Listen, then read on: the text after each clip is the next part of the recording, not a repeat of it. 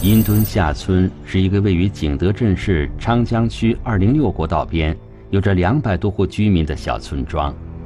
二零一八年四月一日十二点三十分，许多村民都听到了一声响动，而该声音是从村民吴某家的方向传来的。有一个老妇女被那个一个乞讨人员打伤了头部，已经送往了景德镇市第一人民医院。当民警赶到时，现场已有多名村民围观，警方随即疏散群众，并对现场进行保护。有一滩血迹在地上，然后现场比较凌乱。据了解，事故发生时，吴某的儿子张某与该名乞讨人员有过正面接触。戴着个帽子吧，穿了一个那个长褂子，对，相貌看不清楚的，做了个做到那个帽子啊，做到这里差不多。你你当时看到他，他他是在哪个地方看到他的？就是在我妈妈躺着的地方，那个过道，那过道旁边。在里边。啊，你得把我妈妈打倒以后，再走过去，走到后面去了。此时医院那边传来消息，吴某因伤势过重不治身亡。脑部被钝器大力击打之后，然后造成了颅脑死亡。警方立即意识到事件的严重性，马上派人封锁现场，并向上级领导进行汇报。就是封山，第一时间就封山抓嫌疑人嘛，因为当时有目击者人，有目击者称他在往那个山上跑了。五十九岁的吴某惨遭杀害。据了解，和吴某发生冲突的是一名流浪乞讨男子。冲突发生之后，这个男子迅速的逃离了现场。警方接到报案之后，在案发地进行走访调查。有村民告诉警方，这个男子在离开村子后躲进了树林里。那么，这个男子因何杀害吴某？他现在身在何处呢？聚焦一线。直击现场。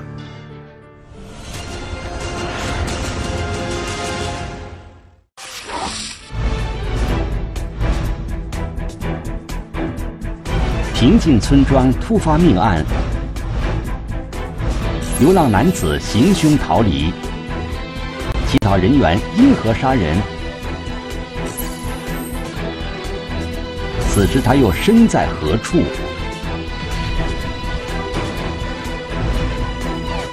奇怪的流浪汉一线正在播出。阴墩下村的村民大部分都在本村出生生活，所以大伙几乎都相互认识。因为村庄就位于繁华的国道边，经常会有流浪人员过来乞讨，大家对此也都习以为常。二零一八年三月二十八日，就有一名着装奇异的男子来到了村子里。因为他的装扮太过奇特，所以村里很多人都知道有这么一个人，但是也没有过多的在意。齐肩的一个长发，围了一个白色呃有点碎花的一个裙子，上面上身是穿了一个深色的夹克，穿了一双皮鞋，身高大概在一米七左右，前面的刘海较长，遮住了面部，只看了他的脸型比较消瘦。在接下来的几天里。乞讨男子每天都会准时在村子里进行乞讨，讨到饭菜后便会默默离开，直到这起命案的发生。他整个乞讨的过程中，头部都是微微低下来的，用头前头发挡住了整个面部一个表情，遮住了一个面部的表情。然后他在乞讨的过程中没有和任何人交流。据了解，乞讨男子自从来到阴墩下村之后。便在村旁山林中的一个破房子内住了下来。除了穿着奇怪之外，这名男子与其他流浪乞讨人员并无两样，文质彬彬、白白净净的，而且这个讨饭的乞讨过程中也很有礼貌。你给他饭吃，他会在你家门口鞠躬，啊，鞠鞠一个躬，感表示感谢，再离开。在和乞讨男子相处的几天时间里，从来没有村民听到过这名男子开口说话。碰到愿意施舍饭菜的人家，男子便会轻轻的点头，似乎是在表示感谢。如果别人不愿意，他也就默默的离开。他是不要钱，他只吃，他只要饭，只要水，你给他钱他都不要。所以我们猜测这个人最开始是说这个人可能有精神问题。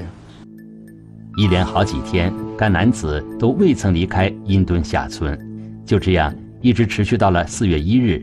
这一天中午十二点三十分左右，他照常沿着马路到村中挨家挨户的乞讨。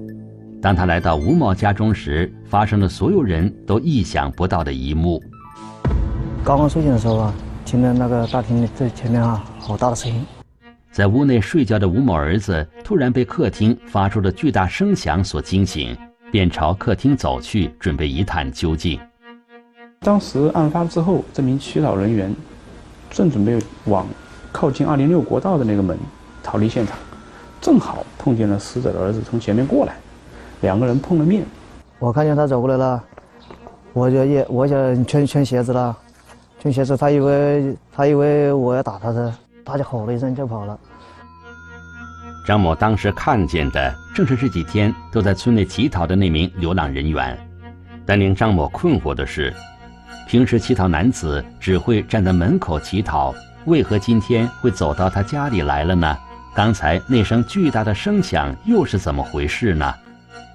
据死者的大儿子说，他在这个位置和凶手迎面相遇，对视了两秒钟，然后凶手看到他大儿子之后，就转身赶紧逃离现场，就从这边出去了。好了，我以为他偷了家里什么东西了，我就去追他了。当他经过前厅的时候，大厅内的场景令他终身难忘。他当时看到他母亲是侧卧在地面上，头部有很大的一块血泊，啊，他就打了幺二零。地上留下的一只碗和之前出现在他家走廊的那个仓皇逃跑的身影，似乎说明。行凶的人正是那名流浪乞讨人员，现场也留下了一顶嫌疑人戴过的帽子，帽子上沾有血迹。这个血是死者的，因为当时他戴了帽子击打嘛，他那个锤子打的时候，他那个血迹会有一种那种抛抛射的那种状态，它会那种溅落在帽檐上面，帽檐上方，它有一个那个有一个那个作用啊作用力。事发之后，村民们也在私下里议论这件事。他们曾经看到过那几天乞讨男子曾多次来到吴某家中要饭。难道是因为这一次吴某拒绝了他的乞讨，才让他起了行凶的恶念？那可能是不是就是他在讨饭的过程中，啊，这个死者跟这个嫌疑人起了某种冲突，激情杀人？怀疑这个乞讨人员在自己的精神方面，可能是有。异于常人的，他可能是受了在特定的受了某种刺激的情况下，才会做出这种激情杀人的行为呢。警方对这名男子来到阴墩下村之后的生活进行了仔细的调查。这个房间里面呢是废弃的，已经很久没人居住了。啊，在里面呢我们就发现了有那种用水泥那种石块搭建的那种跟床一样的一个那种东西。左右两边各一个房间，中间的这个房子屋顶已经开就已经坍塌了，就是已经开始漏了。左右两个房间稍微房顶好一点。据村民介绍，行凶的这名乞讨男子居住的这个房子是早先一个外地人来此承包鱼塘时建起来的，在这个承包人走了之后，房子就一直废弃在那里。因为长期无人打理，这间平房的门窗和屋顶破损严重，已经无法使用。小屋周围是一个，它是整个一个荒山，它是未开发的一个荒山，也是村民的有一些墓墓地，也就是在山上。小屋内并未见到嫌疑人的身影，并且也并未留下嫌疑人使用过的物品，所以我们当时怀疑他可能回到了这个小屋。把自己的东西拿走了，收拾了一下，把东西拿走了，然后逃再逃离了现场。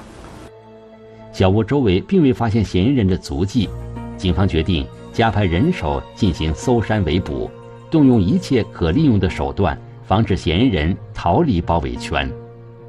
民警、辅警以及民兵和那个城管队员，一共加起来将近有四百多号人。就进直接进山，这个进行搜山、围追堵截这种行动。从上饶、九江还有省厅调来了无人机航拍，还有警犬等。搜山行动从十四点开始，一直持续到第二天早上五点。可惜的是，民警并未找到任何嫌疑人留下的线索。警方认为嫌疑人已经逃离了封锁圈，再想抓到此人并非易事。我们就放弃了搜山个抓捕行动，猜测他有可能应该是沿着铁路线跑了，因为因为那个他的房屋的位置啊比较特殊，你在公路上，在那个村庄边上都看不到那个房子，你只有沿着铁路线的行走才可以看到那个房子。除此之外，警方还分析了一个流浪人员移动到其他地方的可能性。他可能扒火车，也可能沿公路徒步行走。按我们正常的一个这个思维的判断的话，应该是不会乘车离开，他应该是通过步行来步行走。因为你正常一个开车的人，他也不会让一个流浪的人员上那个车。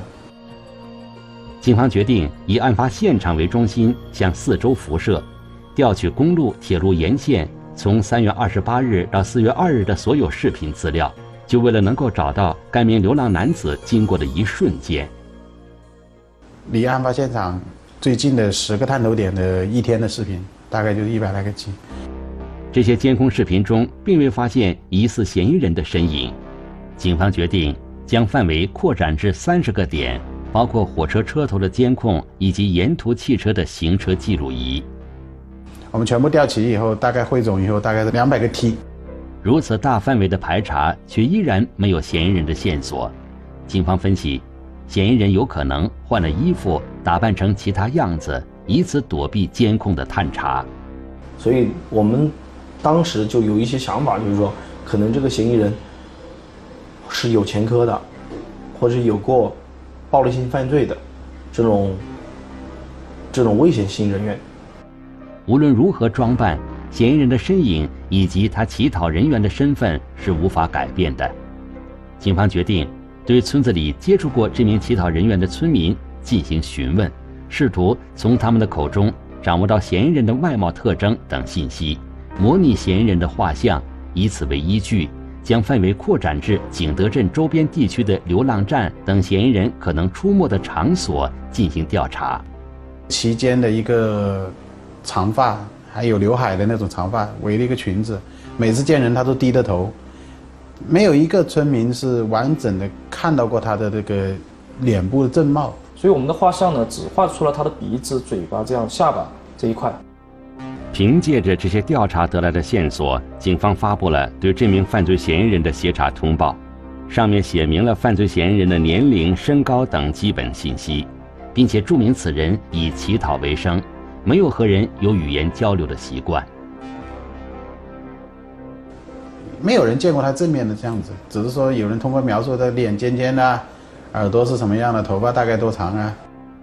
知府警方根据大家的描述得出的嫌疑人画像，究竟跟嫌疑人真实相貌有多少相似度，他们心中也没有底。但无论如何，警方都只能把该画像作为一种依据进行调查。但是。整个乞讨人员比较下来，跟村民所说的描述的又不一样。也就是说，这个村民看见的乞讨人员，就这样在影像资料中消失了，没了。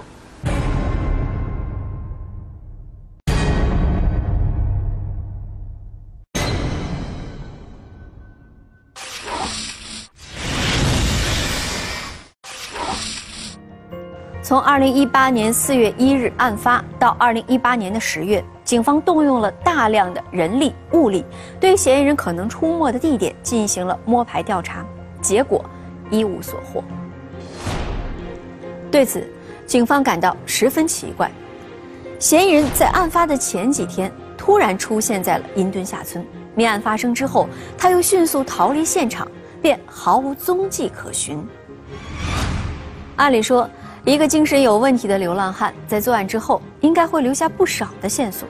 可是，警方经过长时间、大规模的调查之后，却没有发现嫌疑人的任何蛛丝马迹。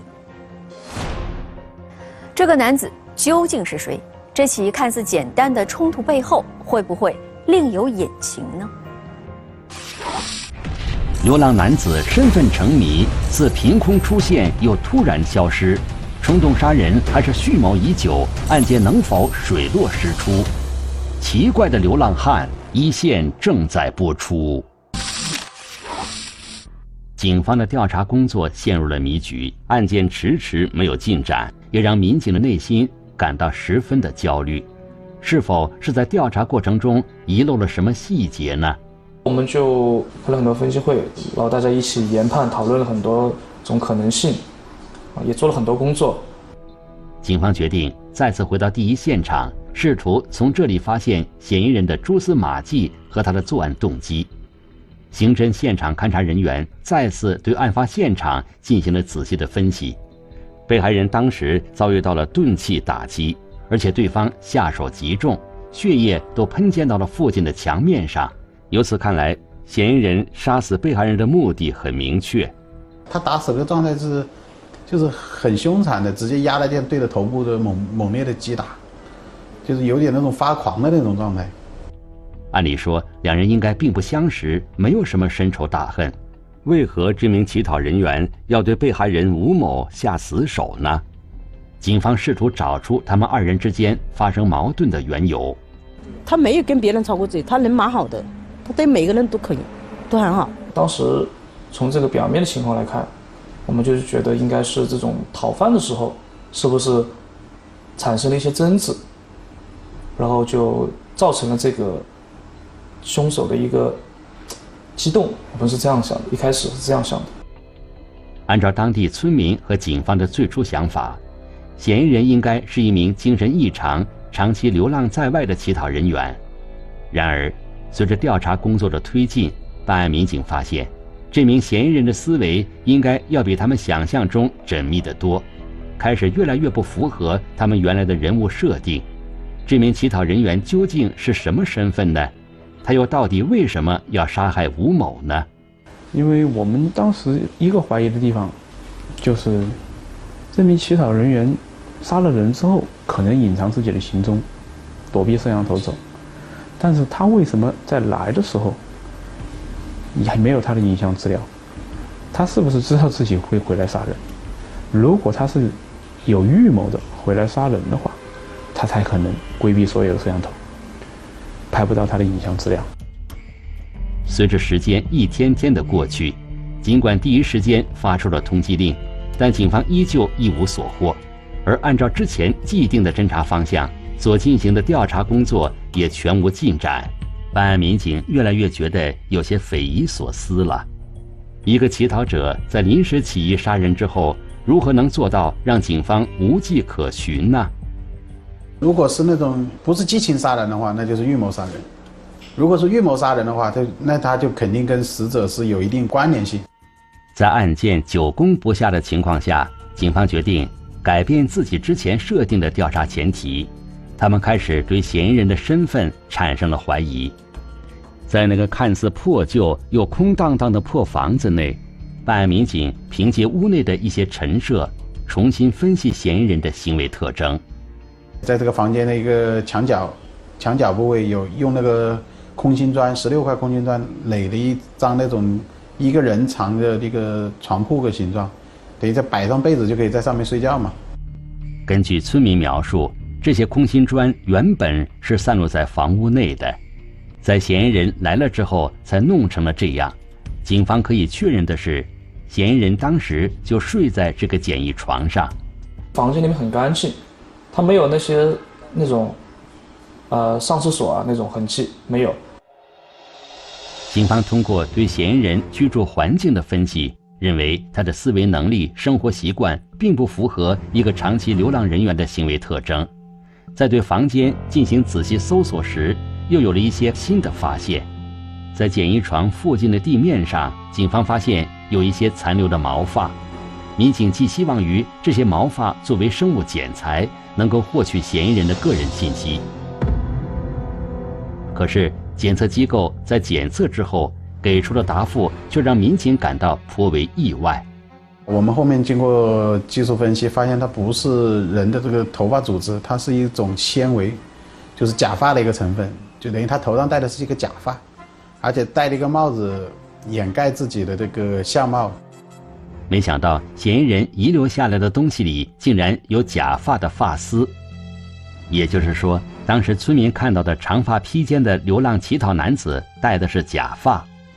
一个流浪汉戴着假发，戴着帽子，难道他是刻意不想让人看到他的脸？我们回过头到村里再次调查走访的时候，有一个很细节的问题就出现了。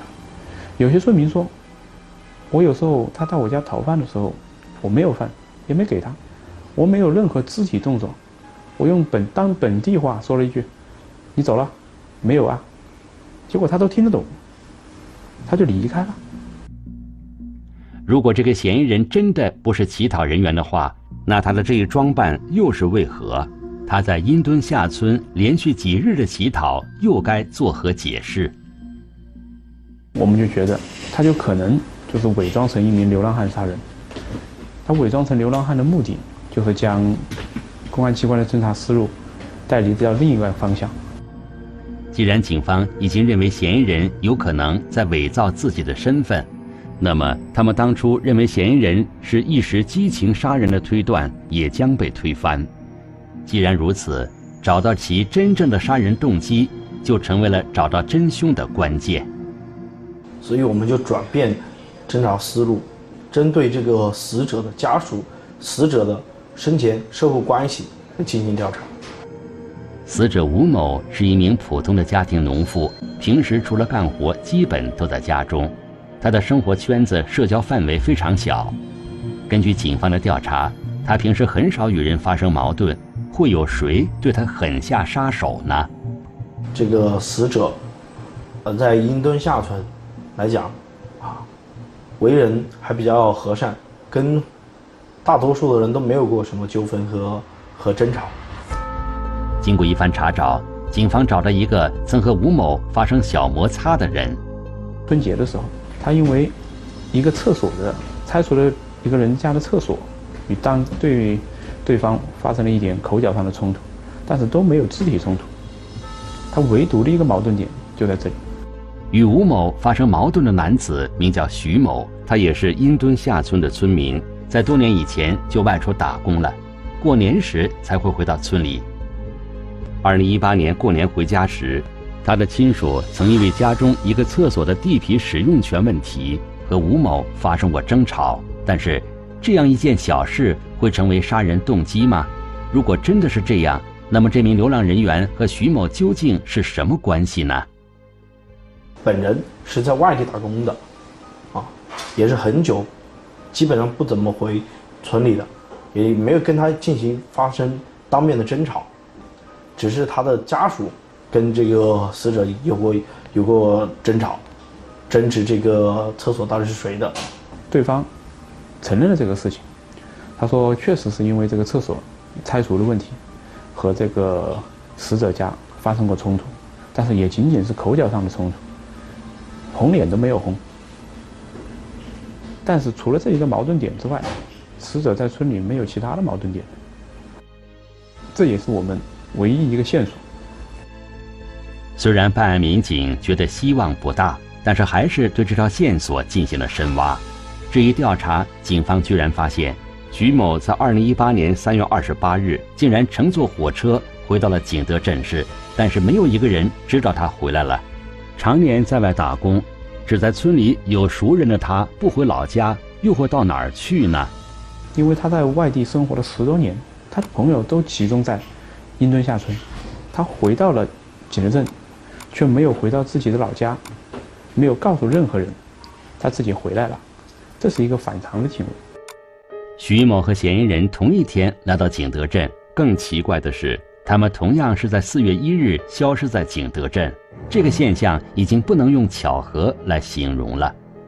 他就是悄悄无声息的来，又悄无声息的走了，这个这跟我们正常这个常理来说就很不吻合。事不宜迟，警方立即赶往徐某的居住地浙江，对他进行调查。把他找到以后，就对他进行询问，然后同时采了他的那个血样，与我们现场遗留的那个检材进行比对，结果还没出来的时候，他就已经开始承认，就是这起案子是他做的。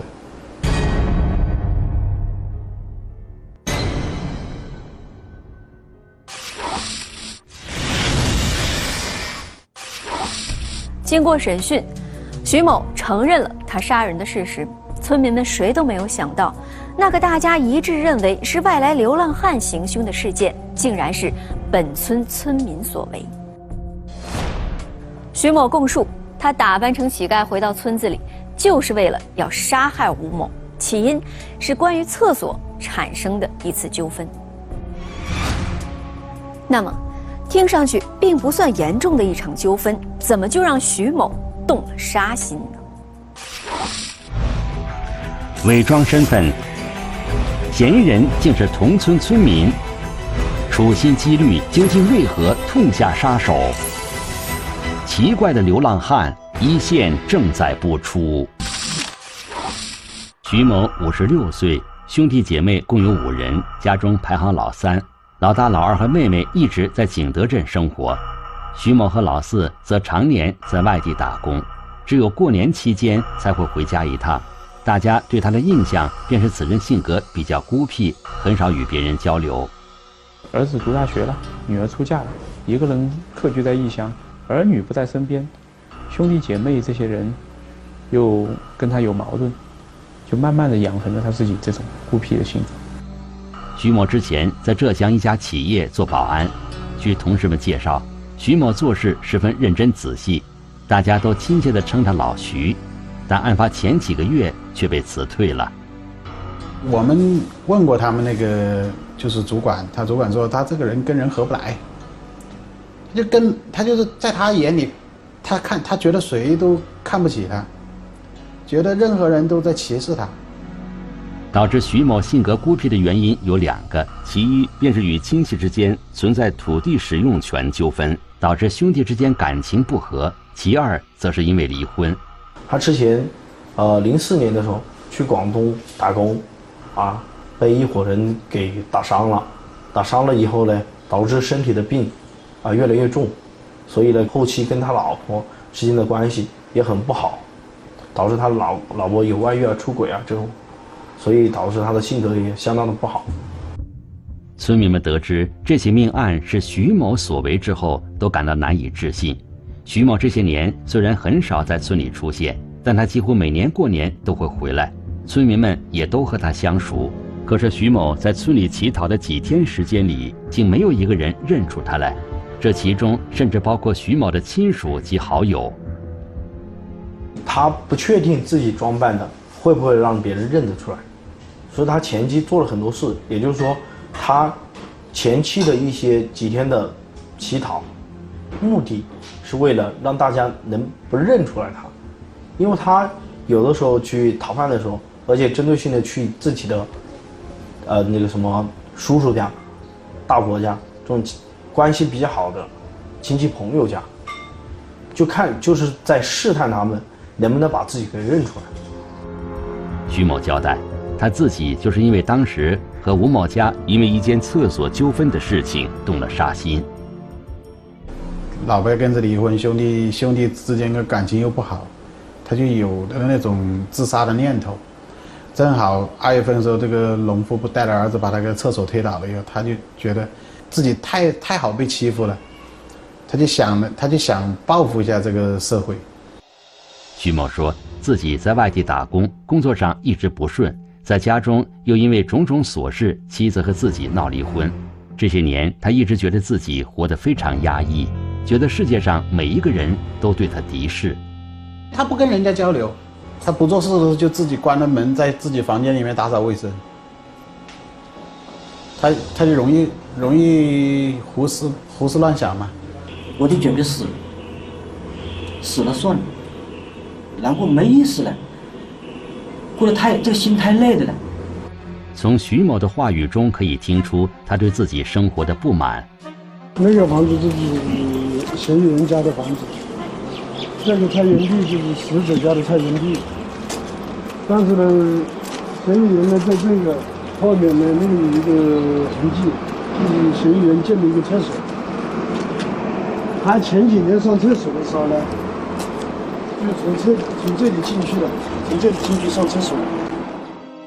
当他得知吴某在没有提前打招呼的情况下推掉了自己老家家中的厕所时，内心已经发生扭曲的他，将所有的怨恨都发泄在吴某身上。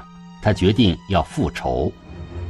老婆又离婚，是吧？兄弟姐妹又不来往，又欺负他，就导致了他个人这种性格的一个扭曲。然后再加上这一个导火索，因此，他才决定把这个死者杀掉，来发泄自己心中的一种不满。据徐某交代，从他想要实施谋杀开始，他就研究如何作案可以逃避警方的侦查。他认为，利用化妆成乞丐的方式，既可以掩人耳目，又能在杀人之后转移警方的侦查方向。他为什么不停的到这个死者家里去乞讨，而而且还跟这死者发生过争执？他就想让人家第一时间提供给公安机关的这个线索资料是，这个老这个富人家老是不给饭给的是这个乞讨跟跟他吵过好几次架，就是要把我们带到这个乞讨人员这个角度上去。事实上，早在案发前一年。也就是二零一七年冬至给父母扫墓的时候，徐某就发现，在村子边的山林当中有一处破旧的房屋。在他准备实施他的计划时，就已经想好化妆成乞丐，然后藏身于此，并伺机作案。而他交代称，早在二零一八年二月份，他就想实施这个杀人计划了。他考虑到这个年初的时候，这个房子可能睡得比较冷，所以他才决定。在三月底四月初的这个样子，回到村里，秘密的回到村里，啊，居住在这个小木废弃的小房子里面。在乔装回到阴墩下村之后，徐某为了试验自己的伪装是否具有足够的迷惑性，他还特意选择偶遇自己的亲戚或者好友来进行试验，结果没有一个人认出他来。他伪装成了乞丐之后。他还怕别人认出他，所以他并没有一来就实施自己的计划，而是先在那个村里乞讨了几天。他发现他乞讨的那几户人家都是平时跟他比较相熟的人家，那些人都没有认出他，认不出来他的真实身份，他就确定没有人知道他回来了。同样是在案发前几天，为了寻找合适的作案机会，徐某故意多次前往吴某家中乞讨。他说。他这么做，一是为了踩点，二是让周围村民留下一个印象，那就是吴某经常不给他施舍饭菜。而他处心积虑地做这些事情，确实起到了误导警方和村民的效果。他离开现场之后，就逃回了他生活的小木屋，然后把这身乞丐的装束全部脱下来，然后立马就逃，再次逃离了这个小屋。在实施谋杀之后，徐某利用自己对附近山路的熟悉，快速逃离了警方的包围。只是他没有想到，自认为完美的骗局，最后还是露出了马脚。他在一种可以说是相对自闭的环境下面，养成了自己的这种自闭的性格。这种人极度容易钻牛角尖，我们说的直接容易走进死胡同，所以他用这种方式来发泄自己的心中不满。